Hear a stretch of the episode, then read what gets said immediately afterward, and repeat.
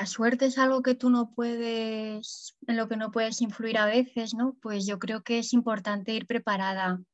Es importante que tú sepas tus derechos, que luego hay circunstancias en las que a lo mejor los dejas de lado, como hice yo, pero es importante saber a lo que te enfrentas y lo que puedes pedir y lo que no. Y un momento en el que estás tan vulnerable que, es importante confiar en en quien te va a atender al parto. Ya no a lo mejor eh, una persona en concreto, ¿no? porque eh, en los hospitales se trabaja muchas veces con equipos más que con personas solas, pero bueno, que te dé cierta confianza o que tengas ciertas garantías de que van a intentar hacer que la experiencia sea lo mejor para, para ti y para tu bebé. ¿no?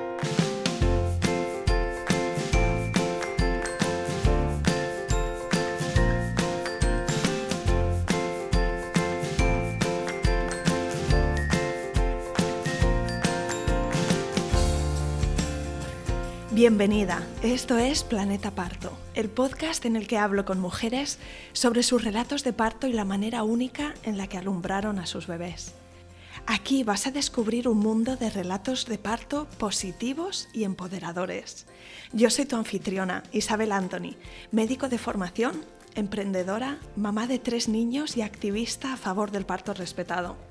Acompáñame cada semana y escucha relatos emocionantes, conmovedores e informativos que te ayudarán a conocer y vivir el parto de otra manera.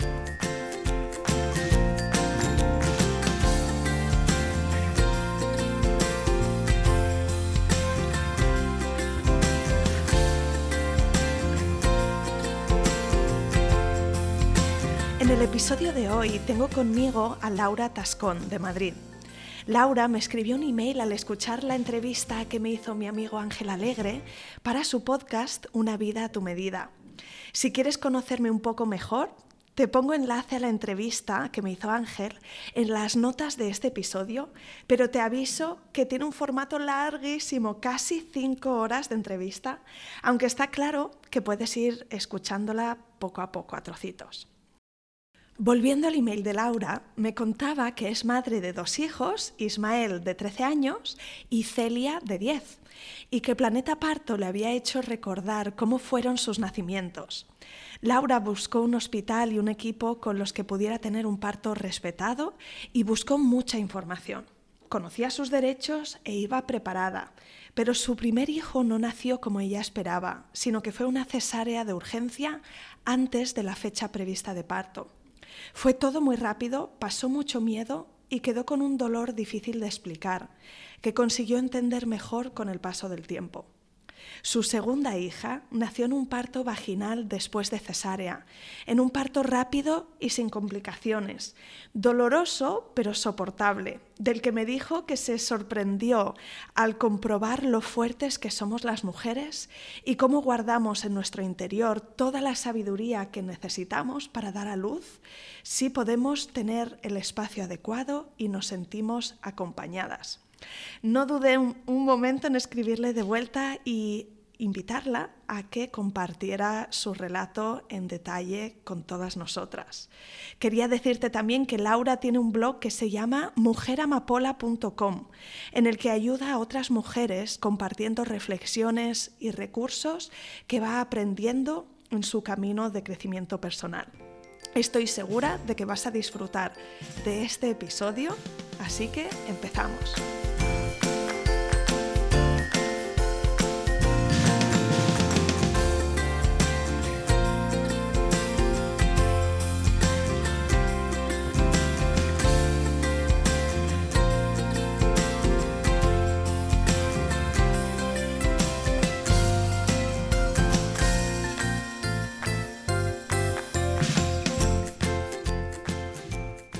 Madrid, vivo en Madrid, eh, tengo 44 años y, vivo con, mi marido, que es el padre de, mis dos hijos, que, tiene, que, tengo dos, vamos, que son Ismael, que tiene, va a cumplir ahora 13 el, mes que viene, y Celia, que, acaba de cumplir 10.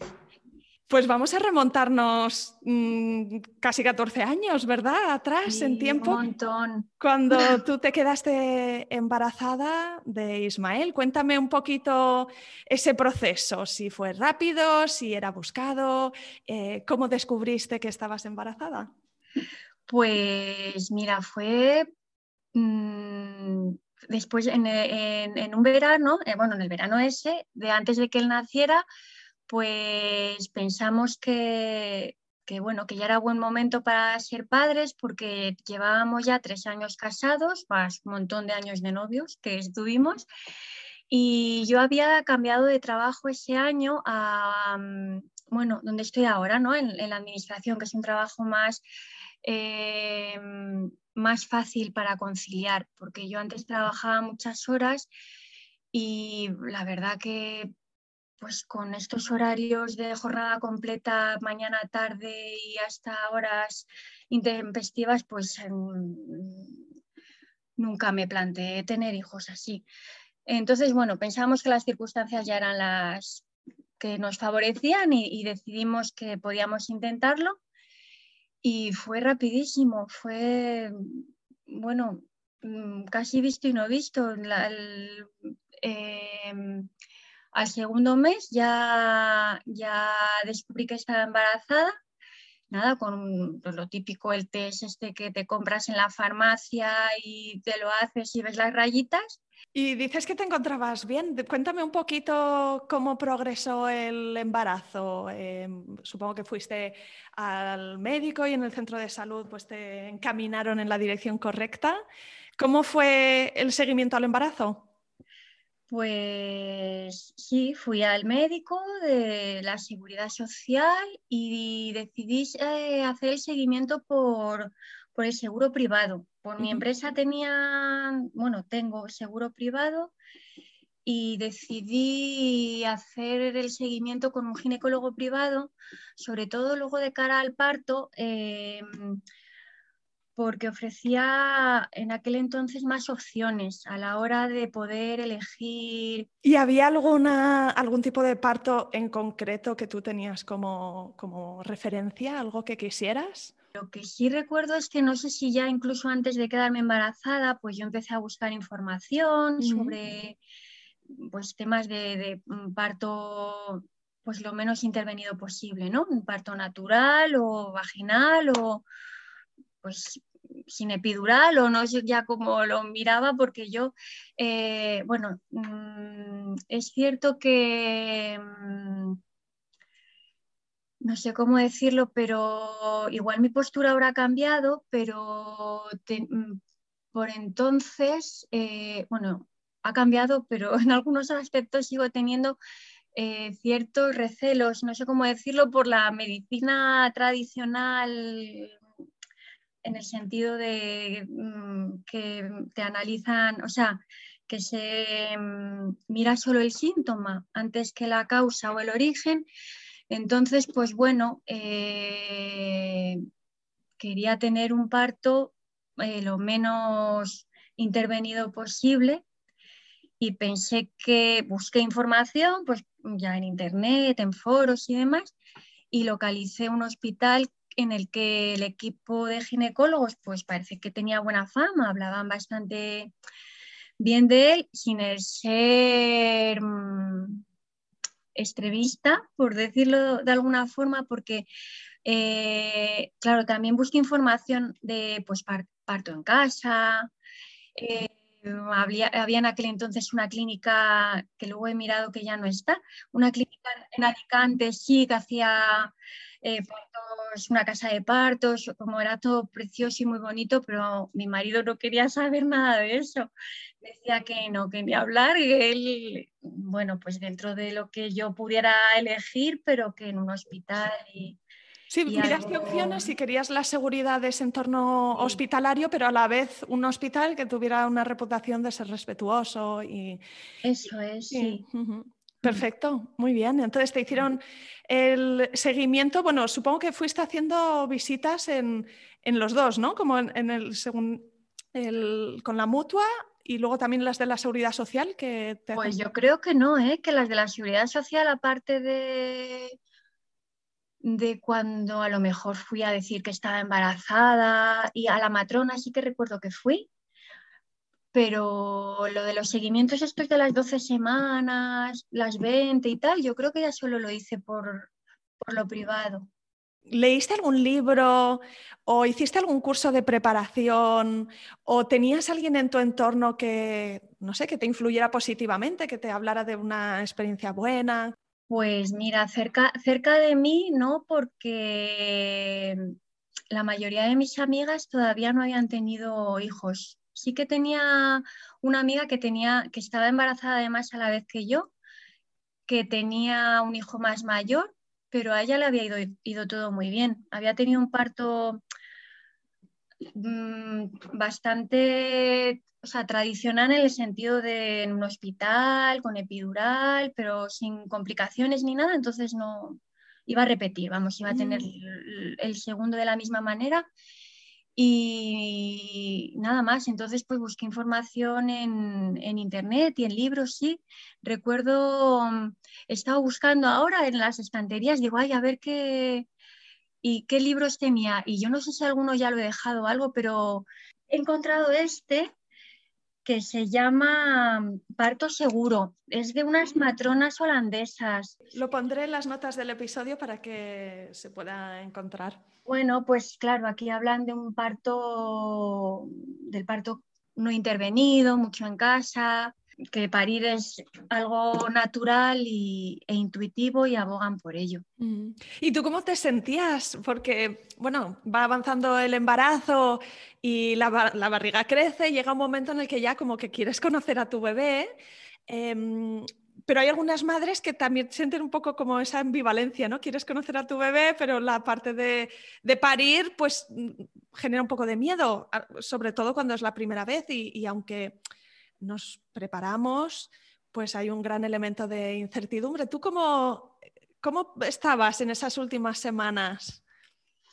Pues más que la incertidumbre ante el parto fue que, eh, bueno, yo en el, en el, quinto mes tuve una, mm, tuve una infección de riñón que se mm. complicó, tuve una pilonefritis, entonces, eh, bueno, eso sí que lo recuerdo como con bastante susto, susto, miedo, porque estuve ingresada y, bueno, aunque el bebé decían que no sabía que no tenía, vamos, nada, no le había afectado en nada, pero yo ya continué con, con infección de orina hasta el final del embarazo y entonces estuve tomando antibióticos ya todo el tiempo.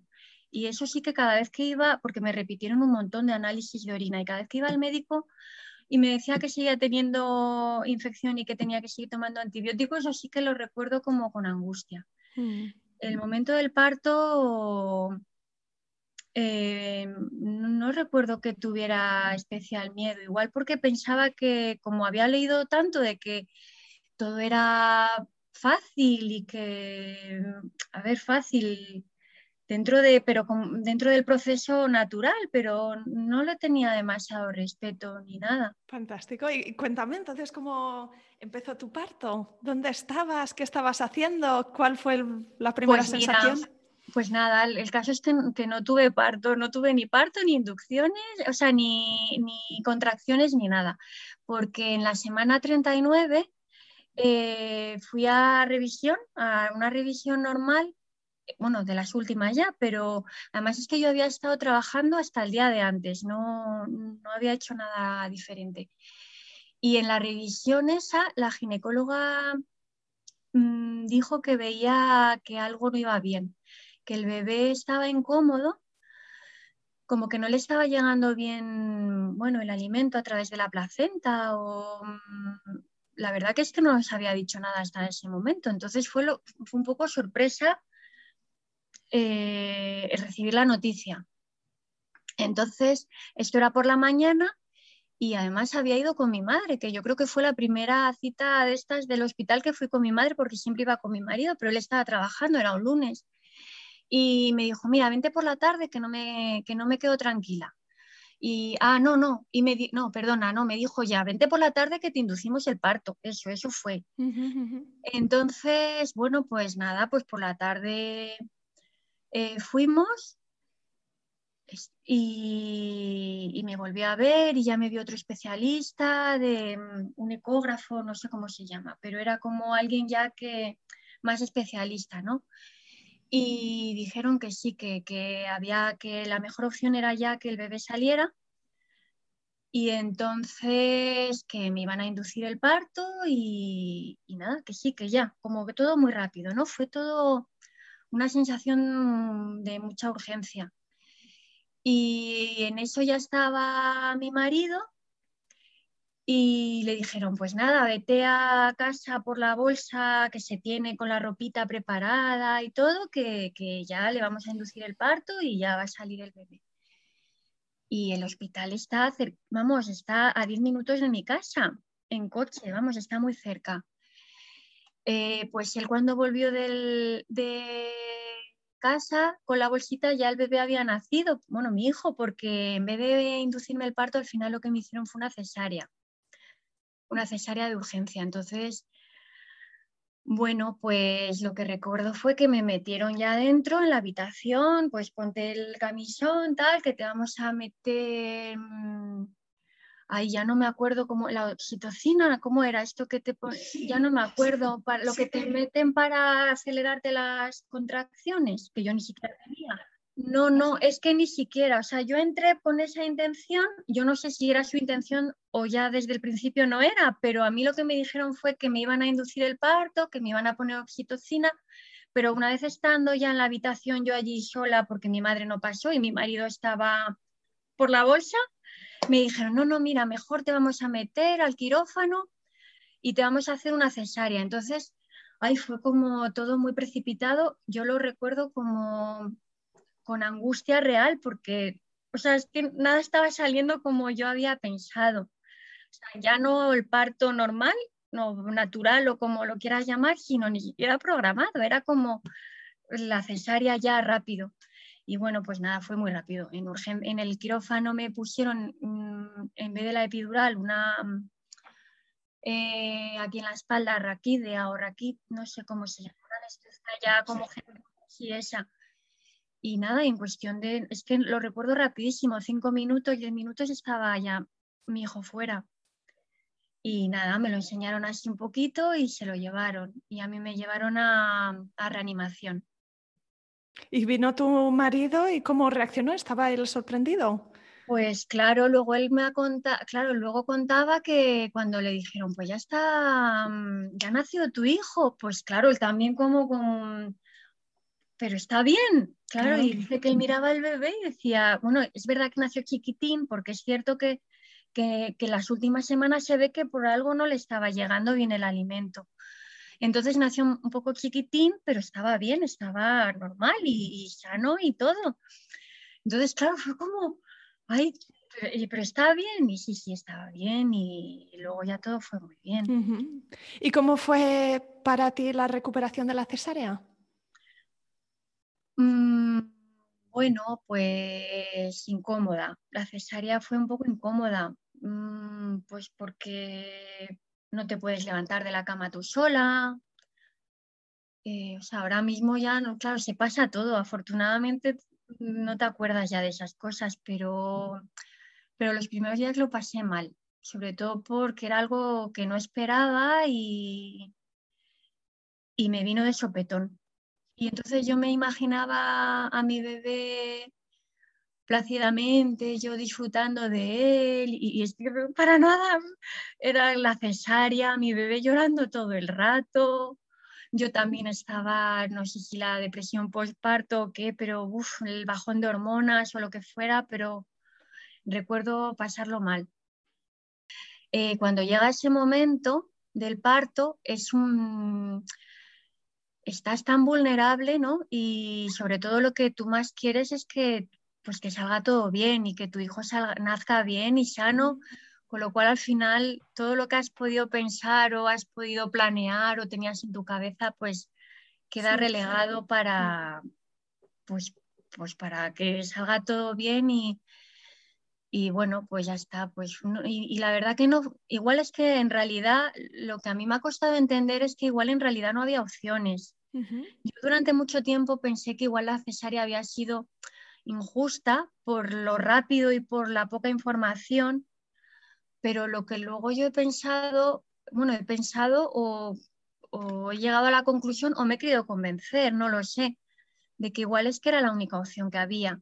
Lo único que, que la forma, o sea, me trataron muy bien, ¿eh? no, no, los médicos fueron muy cariñosos y no, no hubo violencia, mm, como yo entiendo de que mm, me hablaron mal o no, no, no, fue todo eh, con mucho cariño, sí, sí, pero yo lo viví pues como muy brusco.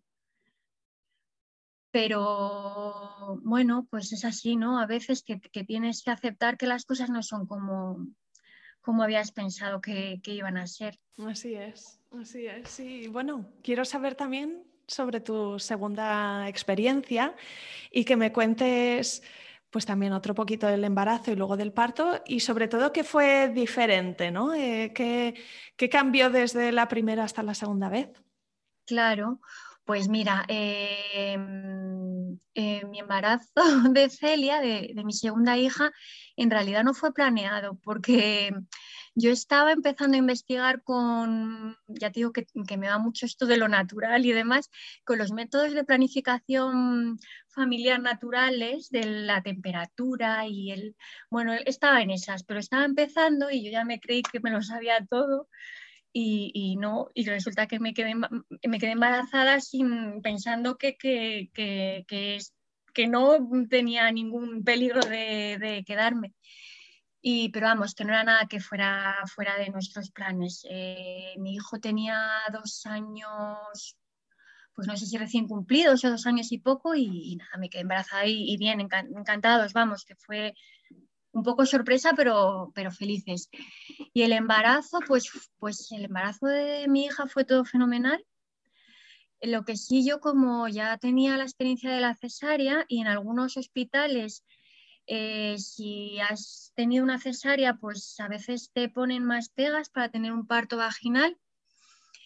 Eh, fui más específica en, mi búsqueda y entonces pues me busqué una, una ginecóloga que, me aseguró que atendía este tipo de partos. Mm. Porque querías, bueno, querías, si todo iba bien, tener un parto vaginal después de, la cesárea. Esto es, sí. Entonces, bueno, pues el embarazo lo llevé con ella, hice una preparación al parto, bueno, también lo había hecho con el primero. Eh, y ya está, y fue todo fenomenal, ¿no? Como además, como ya tenía el niño, pues es que no, tampoco te da tiempo así, claro. Eh, notas cuando la tripa se mueve y tú vas creciendo y demás, pero ya no te da tanto tiempo como a, a pararte en, tanto en los cambios, ¿no? Sí, eso es lo que recuerdo. Eso es muy común, que el primer embarazo pues está o sea, entre el éxtasis y la novedad, pues uno está como más pendiente y en el segundo no tienes ni un minuto para ponerte crema en la, tripa porque tienes un niño pequeño nada, nada, que te requiere de ti. Claro. Y nada, y, fue todo muy bien. Lo que sí en este embarazo, me, con Ismael estuve trabajando hasta el día de antes y con Celia me cogí una baja de un mes antes. Es cierto que mm, a la hora, a la hora de ir a hablar con la médico de cabecera y decirlo, me daba bastante apuro porque es cierto que, bueno, no es ninguna enfermedad ni ni nada, pero es que yo estaba muy cansada, que, mm, es algo de lo que me arrepentí un poco con, con mi hijo mayor porque no me dio tiempo, o sea, es que mi cabeza no, no, estaba preparada, como además fue como tan rápido de estar trabajando un día al día siguiente estar con el bebé y además en las circunstancias que fueron. Con lo cual, bueno, pues estuve un mes antes de baja y, también un poco como para estar los últimos días solo con mi hijo mayor, que luego ya de cara a que iban a hacer su hermana y ya pues no iba a poder atenderle tanto, ¿no? Muy bien. Así que desde la semana 36 más o menos pues estabas en casa con tu niño pequeño. Eh, ¿Tenías de alguna forma la duda de si eh, ibas a llegar a término? Y me imagino que a esas alturas los seguimientos ya eran casi semanales y estaban viendo que el bebé crecía bien. Sí, iba todo bien. Mm, no, no, no hubo nada, ninguna complicación ni nada, iba todo bien. Y yo no, lo que no notaba nada de estas contracciones que dicen que hay antes a veces, como con mi primer hijo no, no llegué a tener, y bueno, yo no, yo, no yo no tuve nunca nada. Entonces, como había leído tan, tantas cosas de, esto que te digo yo, de parto natural, y incluso había visto un documental de, de parir con placer y había mujeres ahí que tenían un orgasmo en mitad del parto y digo, ay, pues igual soy yo que no tengo, que no tengo dolores, digo, no, no, pero luego cuando empezaron las contracciones digo, ostras, digo, bueno, no, digo, sí claro que, las tengo, digo, claro que las tengo. Y, ¿Dónde estabas cuando, cuando empezó pues el parto y cómo empezó? Pues fue por la noche, estábamos en casa los tres y yo empecé a tener pues las contracciones que se notan perfectamente, vamos, por si hay algún tipo de duda. Y, ¿Dónde las notabas? ¿En la barriga, en la espalda, en la cadera, en las piernas? Porque hay mujeres que lo notan. Pues creo, pues no, recuerdo en la tripa y lo que, sí, en la tripa y lo que recuerdo es que, eh, fíjate que mm, mi hijo se ha puesto malo muy poquitas veces y, y, además cuando se ha puesto malo, la, verdad que lo que es vomitar, por ejemplo, o sea, me refiero, no, no se ha puesto malo de la tripa ni ha vomitado. Bueno, pues esa noche fue ponerme yo de parto, mi hijo empezó a vomitar, mi marido estaba mm, también medio pachucho y, y, ahí cambiando las sábanas del niño, yo a mi bola, claro, con las contracciones no podía estar atendiendo a nada. O sea, yo no lo recuerdo, es porque luego él lo cuenta como una noche, para él fue una noche horrible, porque yo me estaba, me, acuerdo que yo me fui al salón con la pelota esta que hay, hay una pelota así grande para saltar encima, y me puse musiquita y tal, yo como ahí ya como un poco ya centrada para concentrarme en, en lo que era el proceso de parto y los dolores, y ya mi, y mi marido se encargó del niño con las vomitonas, los cambios de sábanas y demás. Y entonces cuando, por la, mm, cuando ya pues se veía que no paraba las contracciones, que era para seguir, pues por la mañana primera hora, no recuerdo, sería pronto, las 7 de la mañana o así, llamamos a mis padres para que vinieran a quedarse con el niño y nosotros nos fuimos al hospital. Y bueno, allí este sitio estaba preparado un poco para... Mm, tenían una habitación de partos en las que te podías eh, meter en una bañera y pues no recuerdo qué más, la verdad. Yo me metí un ratito en la bañera y... Pero, es que, pero nada, fue rapidísimo, fue todo muy rápido. Eh, la niña nació a la una de la, del mediodía y vino, estaba con una matrona acompañada que me estuvo acompañando, bueno, más que nada hacerme compañía porque no me hizo falta nada. Y luego ya llegó la ginecóloga última hora, al final del todo, cuando era ya casi al, pujo final. Y la, bolsa se, se, rompió en el parto, incluso. Es que fue todo muy, está mi marido, me ayudó a sacar a la niña, cortó el, cordón umbilical, que siempre lo cuenta como una experiencia, no sé, rara, no sé cómo decirlo, no lo, cuenta como, bueno, eh, supongo que desde el punto de vista del espectador tiene que ser algo diferente a como lo estás viviendo desde dentro, ¿no? Y nada, y la niña salió fenomenal y, nada, y sin puntos, ni epidural, ni episiotomía, ni nada, fenomenal todo. Vaya, o sea que fue, fue rápido porque muy rápido. a menudo se considera una mamá que ha tenido un primer bebé por cesárea que, que o sea, si va a tener un parto vaginal se le considera, son los factores de una primeriza porque el cuerpo eh, va a pasar por primera vez, exacto, la dilatación, las contracciones, el expulsivo y todo. Em, así que tú tuviste un parto en ese sentido más rápido de lo habitual. Y em, me imagino que llegaste al hospital, tú tenías las contracciones, ¿te harían algún tacto para decirte cómo estaba Ah, progresando. ¿Te dieron buenas noticias ya desde el principio, como que ya llegabas al hospital y, y estaba todo muy en marcha? Pues ahora que dices es cierto, eh, me dijeron, no, estaba de dos centímetros solo, no estaba mucho. Lo que pasa que es que fue muy rápido, porque luego, eh, pues no lo sé, a las dos o tres horas cuando mm, me volvieron a hacer un tacto me dijeron, uy, es que ya estás de ocho. Fue como rapidísimo. Mm. Me gusta que lo, que lo cuentes así, porque, porque es que a menudo em, nos- o sea, ese- eh, cuando te hacen un tacto y te dicen la cifra, es como que le, que le damos, le damos mucha importancia, a veces excesiva importancia, ¿no? Porque puedes haber pasado una noche malísima con unas contracciones dolorosas y te dicen que es solo de dos centímetros y te vienes abajo. Sí, sí, no, no. Sí que es verdad que yo allí mm, me pusieron la vía, pero, pero podía moverme. O sea, estaba como andando, no estaba tumbada en la cama eh, sin poderme mover. Entonces, eh, yo creo que eso también lo facilita, ¿no? Al estar moviéndote. Porque lo del agua, la verdad que el- recuerdo que me metí un ratito, pero tampoco Sí, el cuerpo no te lo pedía especi- no, no, y nada, eh, lo que me apetecía era estar como en silencio y yo como muy para adentro y, y como lo pude hacer, pues luego yo creo que fue muy bien por eso. Igual también eran mis ganas de tener un parto, ¿no? Después de la cesárea.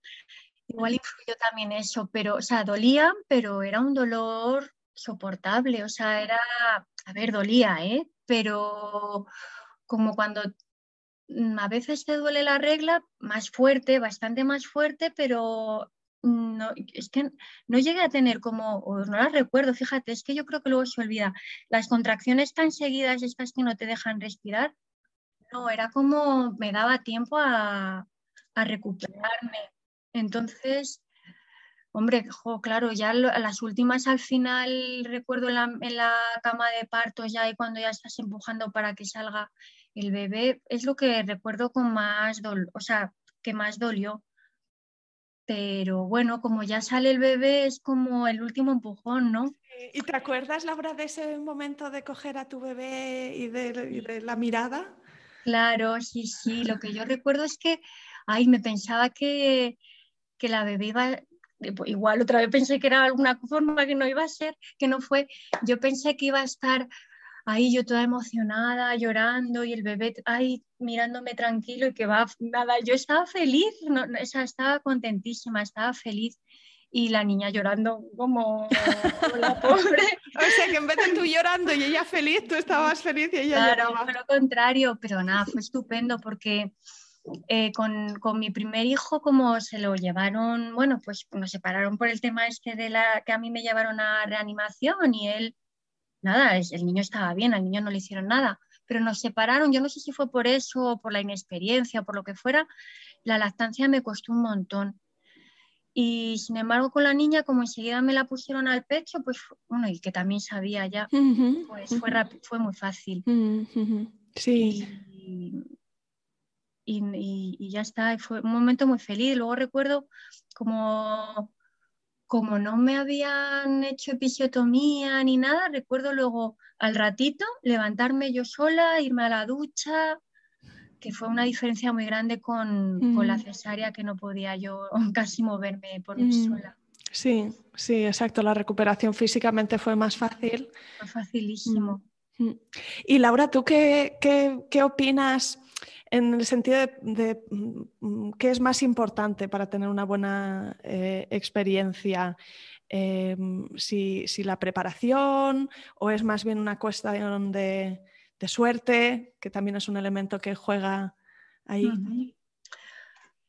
Bueno, pues eh, como la suerte es algo que tú no puedes, en lo que no puedes influir a veces, ¿no? Pues yo creo que es importante ir preparada.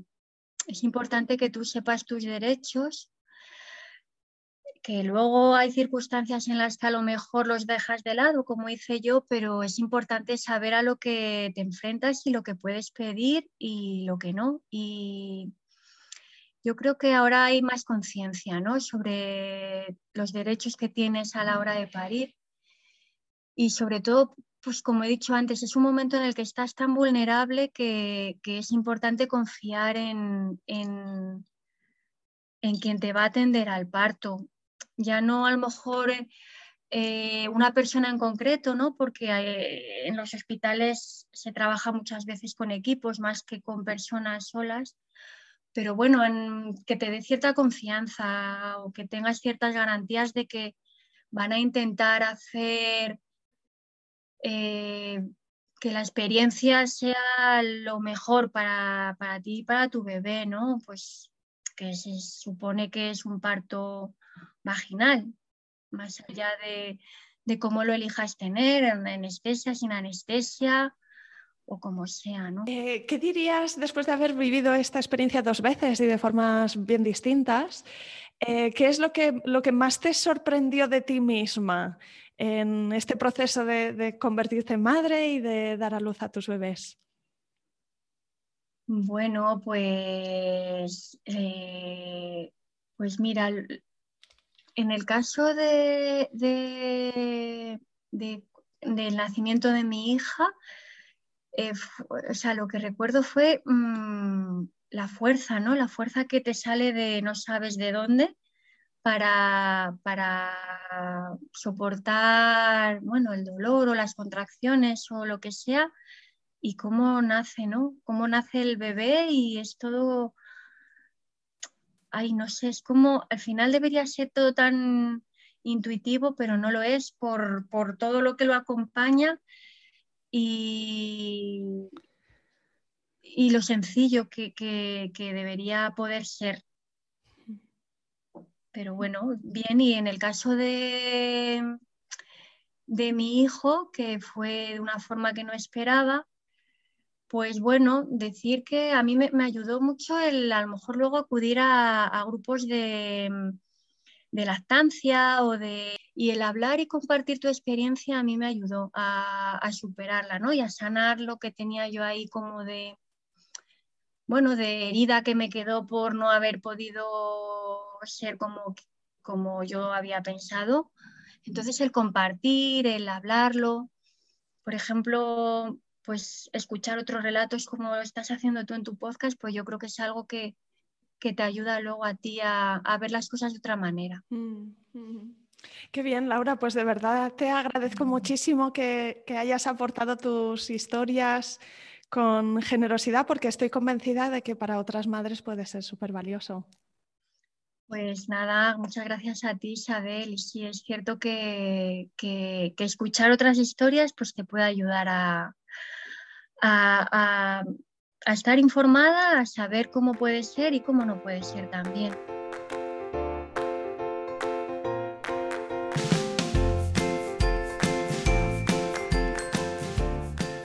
Y aquí acaba este episodio. Así que si te ha gustado este episodio, te diré que te van a encantar también los siguientes relatos de parto que escucharás en el podcast. Puedes encontrarme en la app de podcasting que escuchas habitualmente, ya sea Spotify, Apple Podcast, Evox, Google Podcast, y puedes también apuntarte a la newsletter en la web planetaparto.es y yo te mandaré así consejos, recursos y recomendaciones de forma 100% gratuita para ayudarte a tener un parto respetado y seguro. Y como siempre, te pido también que me ayudes a compartir este podcast para que otras mamás también puedan escucharlo. Por eso, si conoces a alguna mujer que espera a su primer o siguiente bebé, o que simplemente es una gran entusiasta del parto respetado, por favor, mándale enlace al podcast. De verdad me ayudas un montón cada vez que lo compartes. Mil gracias.